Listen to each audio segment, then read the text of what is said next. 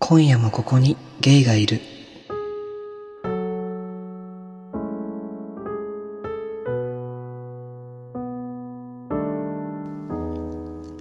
ポアノイチ、こんばんは。ポッドキャスト、今夜もここにゲイがいる、パーソナリティのコーギーです。皆様本日も無事に夜を迎えられているでしょうかこの番組は日本のどこかで今日も一人の夜を過ごしている小さなゲイの若者コーギーによるポッドキャストです。何か有益な情報を得られる番組ではないかもしれません。眠れない時、いつもの G 行為に飽きてしまった時などにどうぞお聞きください。お久しぶりです。コーギーです。少し時間が空いてしまいましたが、えー配信しております。あの、ちょっとしばらく喉風邪をひいておりまして、まあ、あの季節の変わり目にはすぐ体調を崩すんですよね。この、まあ、情けない限りなんですけれども、まあ、少しずつ回復してきて、まあ、今普通に喋れてますし、ちょっと昨日ぐらいまで、あの、物をも、物飲めば痛いみたいな、物を飲めば飲むほど痛いみたいな状況だったんですけど、あの、無事、治ってきてますので、大丈夫です。お心配おかけしました。あのそうですね。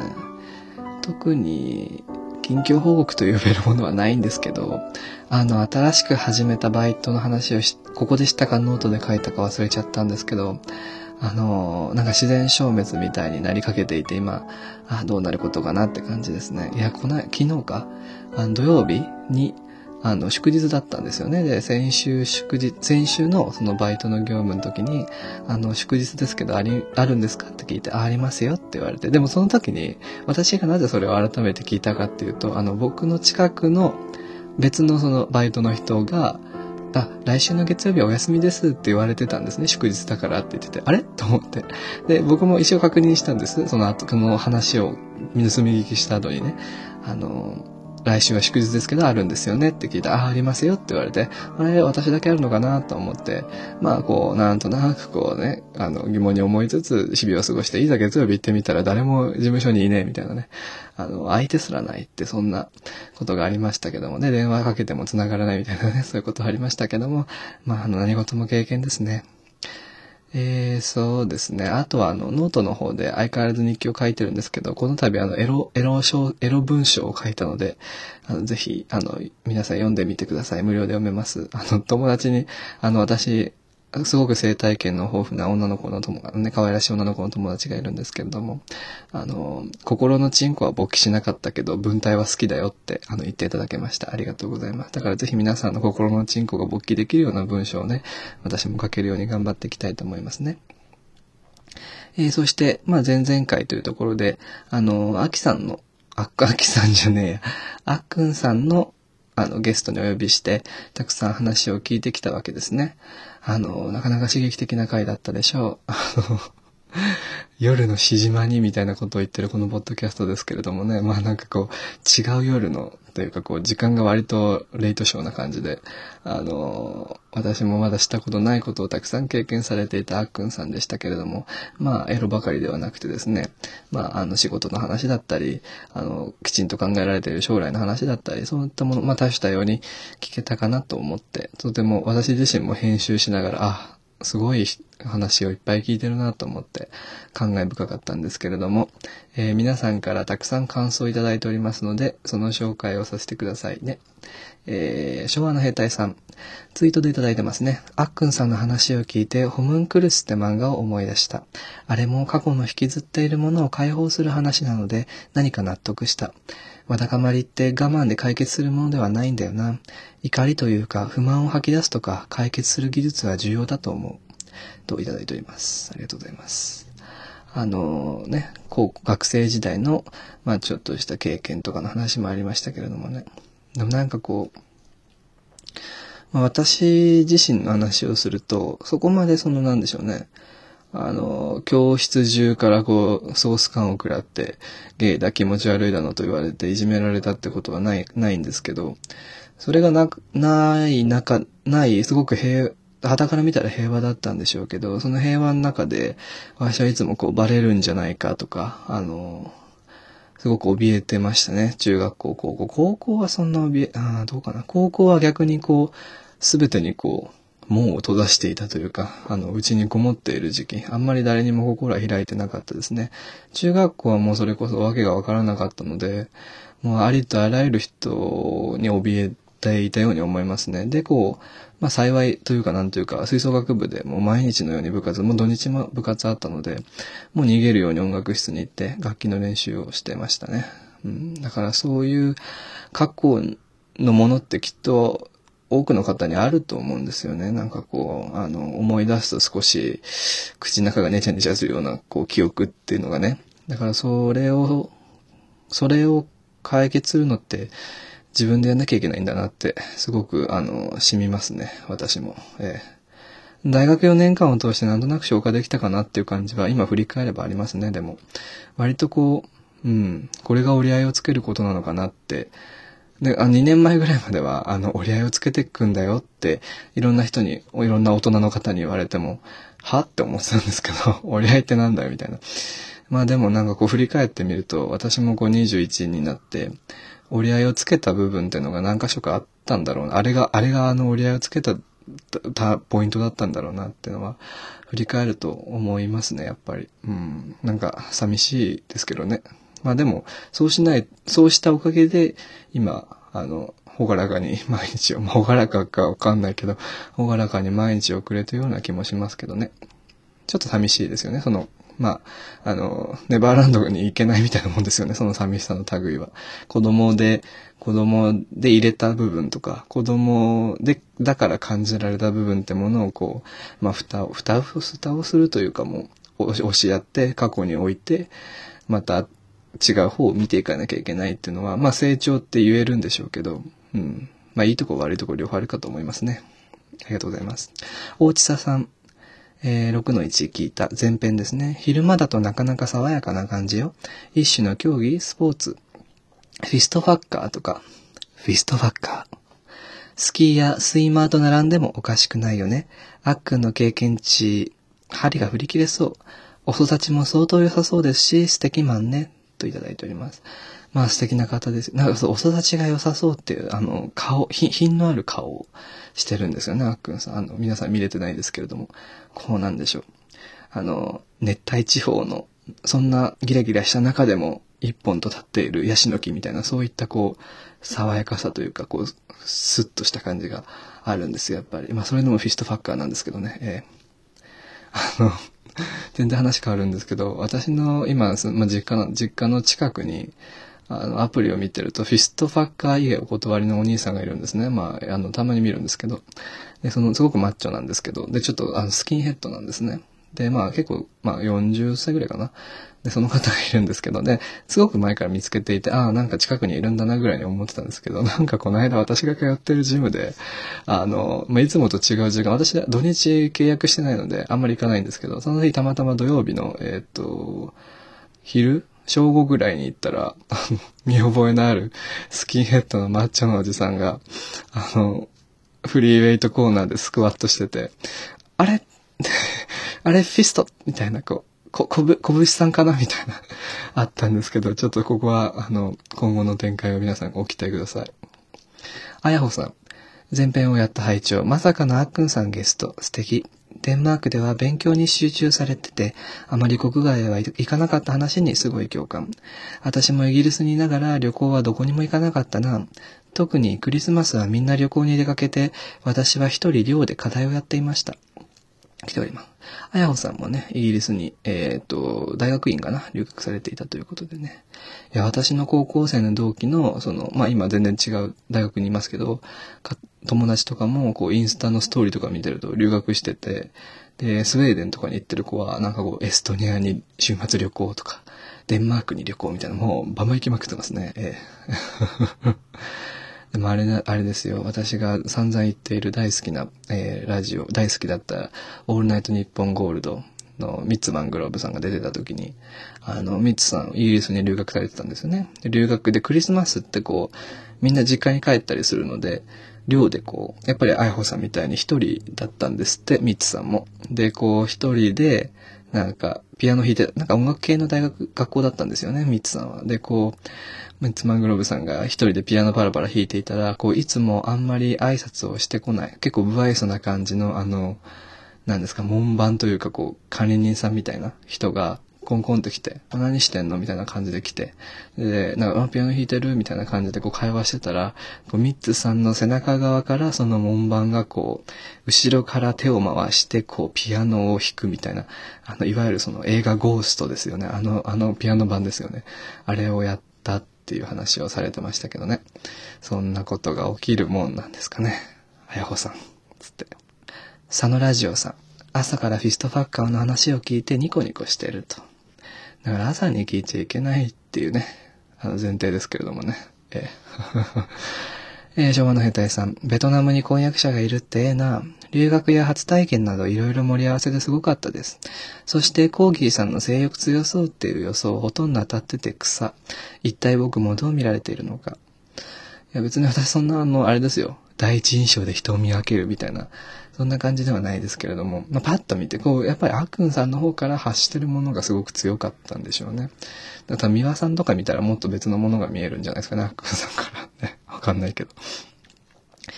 草って、大学生っぽいですね、草っていうのね。えー、同じくですね、エビ、エコシュリンプとかかな？日本を含めアジアはエビ好き大国、エビ好き大国なので、池を汚しては発展途上国をめちゃくちゃにしてるって話は聞いたことあるな。農法も見てからエビを買わないと、と来ておりますね。今、だんだん増えてきてますよね。そういう、あの、生育状、は、なんですか、育てられた状況を、がちゃんとしてるかどうかまで、えー、含めて食品を買うっていうものね。あと、パーム、パームヤシ問題とかね、ありますよね。オラウータンのね、林がなくなっているとかね。えー、っと、これは、寿司さん、えー、9月16日、デブハゲ2018さんからいただいております。寿司さん。あっくんさんと同世代の同郷育ちなので、ああ、わかるわかると思う部分と、完全な文化的な隔たりを感じる部分がありつつ、きっとそれは育った地域の違いとか、受けた教育の違いなんだろうなぁと羨望。下町と山の手の格差。あ、寿司さん、寿司さんもあっくんさんも東京のお育ちなんですかね。いやー、全然違いますよね。この同じ地域に住んでいたとしても、こう、家庭の状況とか、行った学校の状況とかで、だいぶ変わってきますからね。まあでも私はこう、あの、育ちは東京じゃないので、生まれた時からもうその時点から東京の都心部にいた子っていうのは、すげえ、すご、すごい大変だろうなと思いますね。いろんなものに囲まれすぎてて。うん。すごく忙しそうだなと思います。まあいろんな刺激はあるんでしょうけどね、もちろん。新しいものだったり。若丸さん。あっくんさんの回いろいろ泣きそうになった。一回の性欲に流されて関係を壊すのがもったいない大切な人とか、親から感動されても一人で生きていけると思ったとか、今の私が目指すべき形があってとてもかっこいいなと思いました。そうですね。もう話を聞いてると、やっぱりこう、自立自立ってもんがキーワードですかね。それはやっぱり精神的自立もそうですけど、経済的自立だったり、まあいろんな面で、やっぱりこう、親元っていうところから一歩離れて、やっと初めて次の段階なんじゃないですかね。発育段階ってもんはね。そして赤若丸さんですね。あと、お仕事の話をいろいろ聞けたのが興味深かった。多種類の専門的な話が聞けるので、ゲスト会も大好きで。そうですね。やっぱりこうゲスト会を聞いてみる、やってみると、私が知らない話とか、あと私ができない話はもちろんいっぱい出てきますし、私もこうまだね、あの、学生の分際なんで、あの、働くってことに関して全然時間が伴ってない部分もあるんですけど、そういった方からいろんな話を聞いて、まあ、生きか、生き方のサンプルを、まあ、いつも言ってるんですけど、その生き方のサンプルをいっぱい蓄えて、その誰かの参考になれればいいなとか、誰かのその反面教師になれればいいかなとか、そういうことは考えておりますので、ぜひこれを聞いていてゲストに出たいと言っているそこのゲイのあなた。まあゲイだけと限らないですけど、まあ一応ほら、今夜もここにゲイがいるのでね、ここにいるよって言いたい方はぜひ、あの、私の方まで連絡をいただければと思います。まあ、あっくんさんのはね、私の方から声をかけさせていただいたんですけれども、あの、ぜひゲストの方と知り合い、私も知り合いたいと思っておりますので、あの、興味のある方はご連絡ください。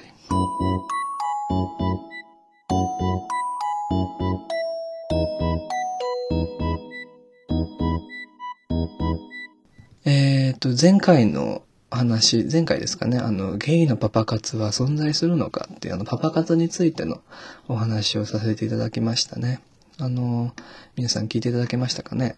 で、感想をいただいておりますね。大地佐さん。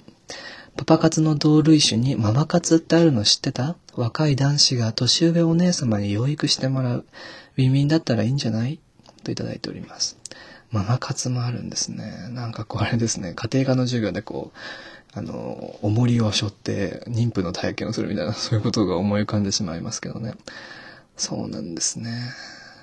やっぱ時代は進むんですね。えー、ディグ地蔵さん。ありがとうございます。第7夜、コーギーさんにおちんぽう、おちんぽ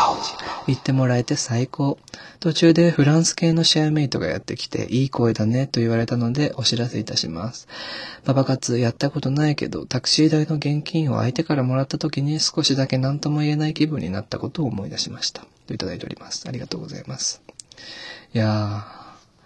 ー、セセボンって言われるんですかね。セボンボアって言われるんですかね。わかんないけど。そうで、私もその、やった後にお金をもらうってしたことないなと思ってた。前回もそう話したんですけど、あの、やった後に、なんか何か食べ物とかをおごってもらうことがあったなと思って。で、それは、もらったとか、なんかカナダのトロントに私1ヶ月だけ、えーと、大学2年生の時にいたんですよね。だから2年前ですよね。で、その時僕まだ19とかで、えー、まあ、カナダのトロントのその1ヶ月間の滞在で私が少し方向転換したんですけど、その間に、まあ、いろんな人といろんなことをしたわけですね。まあ、別にその話を聞くだけじゃなくて。で、なんかブラジル人の、なんか旅行できてる人がいて、で、なんかチベット仏教、仏教でもチベット仏教を信仰していて、チベット仏教のその考え方とかのセミナーみたいなのがある、フォーラムかな？がトロントであるから、この週、この週末だけこう、友達と来てるんだって人がいて、で、まあ、アプリで知り合って、まあ、あんまり英語できなかったんですけど、その人は、まあ私も別にその時英語できたわけじゃないんで、なんかこう、会って、まあ、そういうことでセックスしたんですね。で、まあ、あの、ちょっとケムクジャラの、あの、35歳ぐらいの、まあ、あの、かっこいい、なんでしょう、ちょっとスノスノッブ、スノッブな感じ、わかんないけど、そういう方で。で、あのまあ、洗面台でやったりしたんですけどね、楽しかったんですけど、それは。それは置いといて。で、終わった後になんか、あの、トロントには、あの、カフェが、有名なカフェがあるんですね。で、チェーン店なんですけど。で、そこによって、あの、コーヒーおごってあげるよって言われて、で、私断ったんですよ、その時。なんかおごってもらえるのがその時すごい嫌で。多分セックスし終わった時にまだこう早く帰りたかったとか、こう相手が視界から早く消えてほしいみたいなじ、まだその時期だったんですよね。もうやったらやったで終わって、しかもやった後にこう襲ってくる冷静な気持ちとかをすごく感じていて、もう早くその状況から逃れたいみたいな、嫌悪感みたいなものがあって。で、あの、その時も、そんな嫌悪感の中で、なんか、あドーナツ食べようよ、みたいな言われて、すごいイラーっと来てて、え、いらない、自分で買うからっ、つって、なんか、コーヒーだけ買って、パッて飲んですぐ帰ったとか、あとは、まあ、同じトロントの話なんですけど、あの、インド系の人のお家に泊まって、まあ、夜だったんですけど、行って、仕事終わりに行って、で、相手がすごく遅くまで、9時ぐらいまで仕事してて、で、相手の家に行って、で、なんかワインとか飲んで、まあ、挿入、挿入されたりして、で、一晩寝たんですよね。で、朝起きて彼が出勤するのと同時に、私も語学学校に一緒に行くっていうことを、あの、してたんですけど、本当にどうしようもないですよね。1ヶ月間とはいえ、勉強しに行ったんですけどね、一応。まあ、そういうわけ、まあ、いろんなことをしに行ったんですけど。で、あの、朝、やっぱりコーヒーとか買うので、同じようなそのチェーン店に行って、おごってあげるよとかやって、で、列に並んでる時もなんか肩とか組んでくるんですよね。で、こう、それも私断って、あの、コーヒーいらないっつって、あ、ごめん、授業があるから、急ぐから先に行くねっつって、その肩に回された手をほどいて行ったんで、あ、もう学校に行ったんですよね。すごい、すごい、なんでって顔してたし、向こうは。で、すごい寂しそうな顔してたんです。振り返ってみれば私のあの若、若さゆえの過ちだとすごい思うんですけど、なんかこう、セックスってものがまだ後ろめたさみたいなのがその時あったんですよね、まだ。そそのトロントに行く前が、あんまり僕日本で、あの、セックスとかしてなかったし、あの、ゲイだってこと認めてなかったし、すごい自分自身が大嫌いで、ゲイである自分とか本当に嫌いで生きてて、生きてて、生きてる必要ないんじゃないかなって思ってたんですよね。でそんな中で行って、こう価値観を混ぜ返して、こうコペルニクス的展開を、展開をやってる時に、さなかでこう、まあ、怒涛の、あの、中、そういうことが起きて、ちょっと混乱してたのもあったんですけど、まあ、今、今だったら全然もう一番高いドーナツ頼むんですけどね。あの、なんでしょうね。人って変わるねっていう話ですね。何の話？えー、ありがとうございます。えー、そしてあっくんさんからも、動物的本能、性的好奇心、知的好奇心に身を任せてこうなりましたと来ております。あっくんさんは多分お金のやり取りとかはなかったんでしょうかね。えー、そして、そして、えー、っとですね、そのパパ活のしたことありますかとか、えー、っと、お金をいただいたことがありますかっていう、あの、前回聞いてみたらですね、あの、お便りが来ました。しかも結構、あの、ボリュームのあるお便りですね。誰かと申しますと、品川マグロゆうさんからいただいております。ゆうさん、お久しぶりです。年齢は21歳。あの、ゆうさんは、前回のあの、公開収録のイベントに来てくださった方ですね。あの、ご存知ない方に申し上げますと、ゆうさんは、あの、マグロ、ま、ベルトでペチンペチンおじさん SM を期待してホテルに行ったら、相手がマグロでベルトでペチンペチンするぐらいのやる気のない、S で、とてもがっかりして切れたっていう、そういうユウさんですね。風評被害。そんな方からいただきました。コーギーさんお久しぶりです。ユウです。前お会いした時に彼氏とののろのろけを送ると約束しましたが、やっぱり書けそうにありません。二つ年上の彼氏とイチャコラ楽しく過ごしているとだけ自慢しておきます。もう、この手紙が紙じゃなくてよかったですよね。もう今、ここだったら破り捨ててますけどね、私ね。本題ですが、パパ活についてです。コーギーさんのお知り合いはパパ活をしている、しようとしているそうですね。パパ活とは全く違いますが、一度だけ売春をした経験がありますので、僕の個人的な考えを。その経験は確か18歳の秋頃の夕方です。ローションを買うついでに2丁目を散歩していると交差点で声をかけられました。振り返ると白髪混じりの骨のようなおじいさんがおり、やらないか、1万円でどうだと言われました。直球です。暇なのと体を売るということに興味があったため、葛藤を捨て、僕は誘われるがままラブホテルに向かいました。内容はあっさりしており、体を舐める、舐められる、射精を見せる、と40分足らずで終わりました。お金は断りましたが、大層満足したらしく、押し付けられ、やらしてくれてありがとうと何度も何度も感謝されました。僕の射精は1万円、高級優勝ボランティアです。罪悪感はありましたが、嫌悪感はありませんでした。それでも不特定多数の男、それまでも不特定多数の男とやっていましたし、おじいさん相手に立つくらいなので素質があったんだと思います。その後、1万円はすぐに使い切り、誰にも言わず普段通りの日常を過ごしました。ただ、理解できない感情は今でもぐるぐると体に残り続けています。あの頃、冗談交じりでもこのことを誰かに話せたら、誰かに相談できたら少しは違っていたかもしれません。さて話を戻します。パパ活ですが、できる限り避けるものだと思います。人の愛情や行為は恐ろしいです。お金ではなく人間を相手にしていること、もらえるお金の意味などを理解した上で、あえてパパ活をするならばいいと思います。ただし、理解せず行えば自分への愛も他人からの愛もひねくれてしまい、様々な欲求とともに良くない結果につながっていくと思います。そして知り合いからパパ活、遠行の話をされた時です。僕はゆっくり話を聞くだけでも十分だと思います。否定することもいいですが、見守る優しさも大切だと思います。どうしても否定したいならば、代替案を提示するといいかもしれません。ひとまず道徳やモラルは置いといて、パパ活で本人が充足しているならば、今はそれでいいかもしれません。ただ、人によっては本心で話しにくい話題です。もし困っていたり辛そうだと感じられたら、もし危険な方向に進んでいたら、その時は慰めたり助けてあげるのが一番だと思います。以上です。たかが21歳が主観的な内容のない長文をすみません。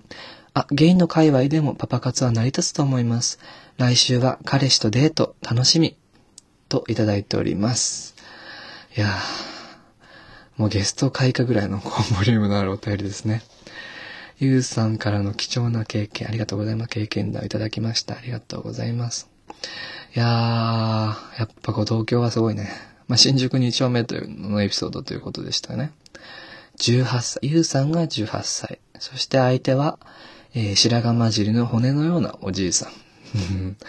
自爆霊かもしれませんね。で、やらないか1万円でどうだと言われたと。うーん、なるほど。いや、でも、そうですね。こういろんなことを考えてしまいますよね。こう聞いてみると。例えば、まあ、今私は21歳ですけれども、その、まあ、今度に出てくる白髪混じりの骨のようなおじさん、多分6、60、70ぐらいいってるんじゃないかな。60、70ぐらいの時に、が、わかがの方が若かった時のことを考えると、今よりももっと、まあ、セックスはしづらかったと思うし、ゲイとして生きづらかったと思う、生きづらい部分もあったと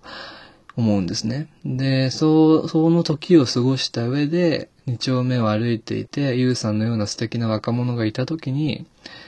まあ、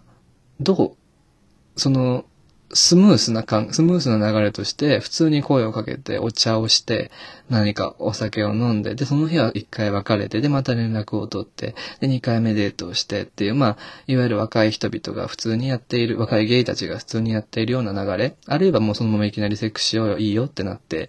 あの、普通にベッドにしなだれ込むといった流れを、そのおじいさんが想定した時にできるかって話もあると思うんですね。で、こう、そんな成功法で行けないとか行きたくない、あるいは行かれない何かの事情があった上で、じゃあお金の力を借りよう、お金っていうのは価値基準とかその価値を保存する役目を持っているんだから、その自分、自分の見た目とか、その若い、若さっていうものに関して、えー何か負けてしまう部分をお金でカバーするっていうのは、私はあり得る方法だと思うんです。で、私がもしそういう年代になった時に若いことしたい、するってなった時はやっぱりなんでしょうね、お金があった方が安心するかもしれないんですね。これを話を聞いて。なんでこんなに、こんなおじいちゃんとやってくれるんだろうみたいな気持ちを捨てられるかなっていうのは今私としても悩みどころなんですけど。で、こう、まあ、お金を渡したから、まあ、それ相応のものを俺はもらったんだって、まあ、自信を持っていい、持っている部分が、そのおじいさんはもしかしたらあったのかもしれないなと思いましたね。で、まあ、ゆうさんの方も、お金をもらってっていうのはあっても、だからもらった側ですよね。多分、パパ活っていうものは、あの、お金をもらった側がすごく悩んで叱るべきことなん、行為なんじゃないかなっていうのはちょっと思いましたけどね。まあでも1万か、すげえな。体を舐めて舐められて射精を見せて1万か。すげえ。40分1万ってことは時給で言うともうえらいこっちゃな。はあ、そうか。まあでもあの、個人差はあると思うんですけどね。その見た目とかね。ゆうさんはあれですね、すごくこう、スポーティッシュな外見をされていて、あの、小麦色に日焼けした、まあ、ペネロペルクスのような、あの、小麦色の肌を持ってるんですけれども、あの、そういった方を、こう、公園とかで、二丁目の交差点で見たら、あ、ふらってなっちゃうのかもしれませんね。その魅力というかね。わかりませんけどね。うん。だから私、だその相談を受けたとか、まあ私の場合は相談を受けたというか話を聞いて、ただ、ただ私が勝手に心配しただけなんですけど、話を聞いてとか相談の場っていうのは、もう本当にひな形ってものは全然なくて、その個人個人に合わせたものっていうのがその場であるんですよね、やっぱり。だから、まあ私もか、あの、前、前回話した、あの、パパ活をしたっていう女の子が何か困難に陥ったら、その時はその時で対応するしかないんでしょうね、やっぱり。ありがとうございます、ゆうさん。ちなみにですね、あの、この間話したそのパパ活をしているという魔女、私の同期の魔女はですね、今なんかロシアかどっかに旅行中です。で、あの、エアロフロート、ロシアの航空会社ですね。で、乗ってたら、なんかプロペラ、で、それが人生初だったらしくて、海外。で、プロペラ機で乗り換えみたいな あの、インスタのストーリーを投稿していて、で、その後見たら、あの、飛行機が壊れて緊急着陸ってなって、え？え？エアロフロート、ちょっと前まではいろんなね、あの、旅人たちを惑わすいろんなめ、いろんなことがありましたけども、最近は割と良くなったって話を聞いてたんですけどね、緊急、え、機体が壊れるって何？と思って。で、なんか、ペリエ配、お詫びにペリエ配られたみたいなストーリーを投稿していて、あ、強いな、魔女はって思ったんですけど、まあ無事でよかったっていうのと、あとはこう、やっぱり引きが強いんですね。そういう魔力を持つものとかね。やっぱりこう前回のゲストの、まあ、前々回のゲスゲストのあっくんさんもそうでしたし、まあ私の同期の、まあ、まあ、同じ人物というわけではないですけど、引きが強い人っていうのは、まあ、何事においてもいるなって思いますね、やっぱり。うちのね、まあそれこそユウさんも割とその点でおいては引きが、引きがあったんでしょうけど、引きつける何かがあったんでしょうけど、うちの姉も結構そういうタイプなんですよね。こう、まあ磁石のような感じで。私にそんなもの、そんな一面はあるのかしら、と、一行を案じます。ゆうさんありがとうございました。まあ、まだ引き続き皆さんから聞いてみたいので、もし、例えば、セックスをしてお金をもらったことがあるとか、まあ、いろんなエピソードをこれからも募集しております。えー、ゴンスケさんからお便りいただいております。もうゴンスケさんって名前を聞くだけで安心感がたまらないですね、本当に。だいぶ前にいただいたんですけど、すみません。コーギーさん、こんにちは。親知らずを抜歯されたのですね。僕は親知らずは一応すべて抜きました。上の歯は一瞬で抜けたのですが、下の歯は右も左も大変で大変で、大変で大変で大変で、本当にもう大変でした。大変が1、2、3、4、4個ありますね。歯を抜いた後は3日仕事を休みました。先日違う歯を抜くことになってしまいました。親知らずのトラウマがあって最初から最後まで怖かったです。歯茎を切開したおかげで顔が腫れています。ドクターが交代するって話ですが、それはいいドクターなんだと思います。自分では無理と認め交代するんだから、馬鹿医者だったらもっと大変になっていたんじゃないでしょうか。コーギーくん、ポッドキャスターは歯が命ですからね。お大事になさってください。ありがとうございます、小野助さん。ゴンスケさんも抜く。これは親知らずじゃないんでしょうね。まあでも私の父親も、まあ、私が親知らず抜いて、まあこういう朝起きたらもののけ姫みたいになってたみたいなことを言ってる、言ってのを聞いて、すごく怯えたようで、あの、親知らず抜く予定だったんですけど、抜くのやめてますね、今。ええ。うちの父は55とか6とかなんですけど、57かな？とかなんですけど、あの、全然、もういいだろうって言ってましたね。私も日頃の恨みがあるので、こう、散々怖がらせときましたけどね。まあ、あの、あのドクターがこう、私なんですけど、あの、ドクターがね、来月交代して、あの、左側を抜くっていうの話したんですけど、ドクターが交代するとなんかあの、そのドクターが交代しますって言ったんじゃなくて、あの、病院のなんかシステムで全員総入れ替えみたいなのがあるらしいですね。で、それでたまたまぶつかってしまったと。まあ、私だけじゃないですからね、今、ポッドキャストをやってる芸はね。皆さん聞いてますか？ポッドキャスターは歯が命ですって。もう、なんか、全員でホワイトニング企画とかやりたいもんですね。ゴンスケさんありがとうございます。またよろしくお願いします。えー、っと、その他のハッシュタグを拾っておきますね。えー、メイさん。ふふ、お目目ばっちり。朝7時には起きるのよ。早く寝なきゃ。ここゲイ過去回聞いたら寝れるかしら。コーギーさんの癒しボイス、音量として聞きながら目を閉じよう。ありがとうございます。まあ本当に睡眠が一番大事ですからね。コグコさん。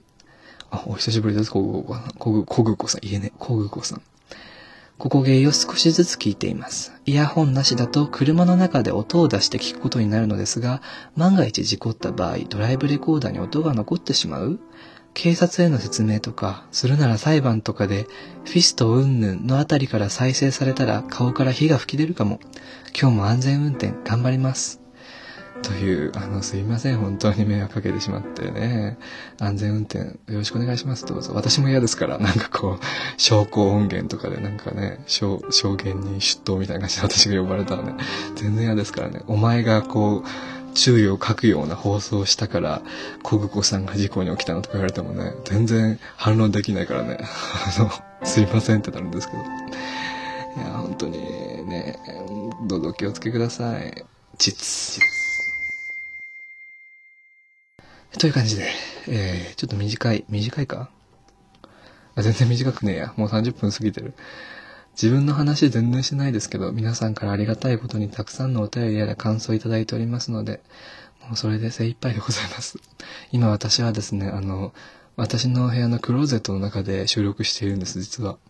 まあ、あの、音が遮断されるっていうのが一つと、まあ、暗いっていうのが一つ、そして落ち着くっていうのがもう一つ。あとはこうね、いろいろ実家ですからね、あるんですけれども、暑い。すっごい暑い。どうしたもんかなって感じですね。えー、そして、今回はですね、あのー、やっぱり毎回こう皆さんからこんなお話が聞きたいなっていうお便りテーマみたいなものを出して、細々と出していこうかなと思いますね。そして最後にお便りテーマを発表いたします。えー、今回はですね、皆さんの名言、ことわざを教えてください。まあオリジナルでもいいですし、ずっと心に残っているあの一言、誰かに言われたあの一言とか、あとはこう、名言大図鑑とかで見つけたね、いろいろありますよね。こう、木を見るより森を見よみたいなね。わかんないけど。ね、こう、千里の道も一歩からみたいなね。そういうのあるじゃないですか。乳首の毛は抜いとけみたいなね。そういったものがある。皆さんのそういったもの、あとは自分で作ってもいいですよね。そういうものをちょっと今回募集してみたいと思います。なんかいろんな面白いのが聞けたらいいと思いますね。私はですね、あの、中学生時代ミクシーってものをやってましてね。ミクシーのこう、あの、名言談というか、自分の一言みたいなところにですね、あの、天使にラブソングをって映画があったんですね、昔。で、その映画で出てくる、あの、if you wanna be some, somebody, if you wanna be some, if you, if you wanna go somewhere で、その誰か、すごく、すごい人になりたいのなら、えー、どこか他の場所に行きたいなら、you better wake up, えっと、あ、起き、目を覚まして、前を向け、みたいな、そういう歌があるんですけど、その歌詞を、なんかこう、載せてましたね、英語で。恥ずかしい。だから皆さんのその名言、まあ名言とか、心に残ってる一言を募集しますね。えー、それ以外のお便りももちろん募集しております。今夜はこんな夜です。といったテーマ。この番組のテーマだったり、教えてあなたの大好きもまだ募集しておりますので、えー、皆様からのお便りお待ちしております。えー、感想など、えー、ツイッターのハッシュタグ、ここゲーをつけてつぶやいていただく方法、そして番組メールアドレス、こぎこぎポッドキャストアットマーク gmail.com に送っていただく方法、そしてあとは番組のお便りフォームがあります。そちらはあの、ご自分のメールアドレスとかは全然必要と、必要ないので、あの、匿名で、すっかり匿名で送りますので、そちらをご利用ください。じゃあ最後に私が以前友達に言われた心に残っている一言で今回は終わりにしたいと思います。皆様今夜もお付き合いいただきありがとうございました。明日もね、まあ生きなきゃいけないんですけれども、えー、今日はひとまず寝ましょう。それでは私が、えー、5年前ぐらいですかね。あの、ある友達に言われた、あ、5年前じゃないな。2年前か。大学で言われたな。友達に言われた一言。こちらです。一人じゃセックスはできない。おやすみなさい。